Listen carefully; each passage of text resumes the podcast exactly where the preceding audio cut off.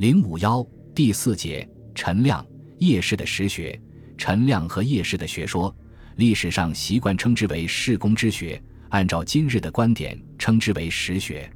实学这一概念有悠久的历史，到北宋，理学家们已较多使用，但其实学概念不同于今日所谓实学。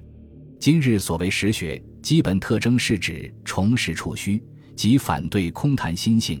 提倡经世致用的思想，陈亮、叶氏的实学思想是在南宋时期特殊的历史条件下形成的，反映了一部分中下层地主兼手工业者和商业者的利益。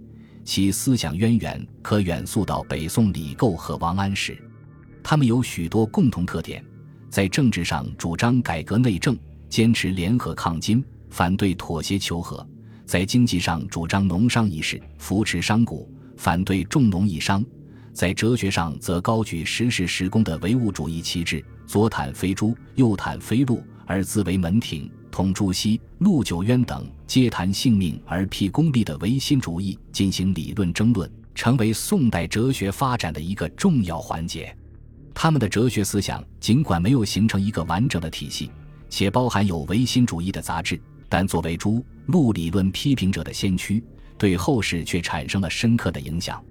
据《宋元学案》评，当前道淳熙间朱、张、吕、陆四君子皆谈性命而避功利，学者各守其师说，截然不可犯。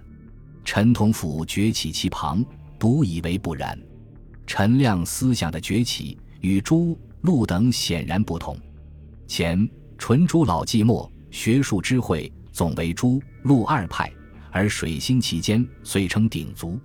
即是说，叶氏的思想是与理学、心学三足鼎立的学派。全祖望的这个评论，基本上是符合当时历史实际的。因此，这里设专节书解陈亮、叶氏的哲学思想，以期反映宋代哲学的全貌及其发展变化的某种规律性。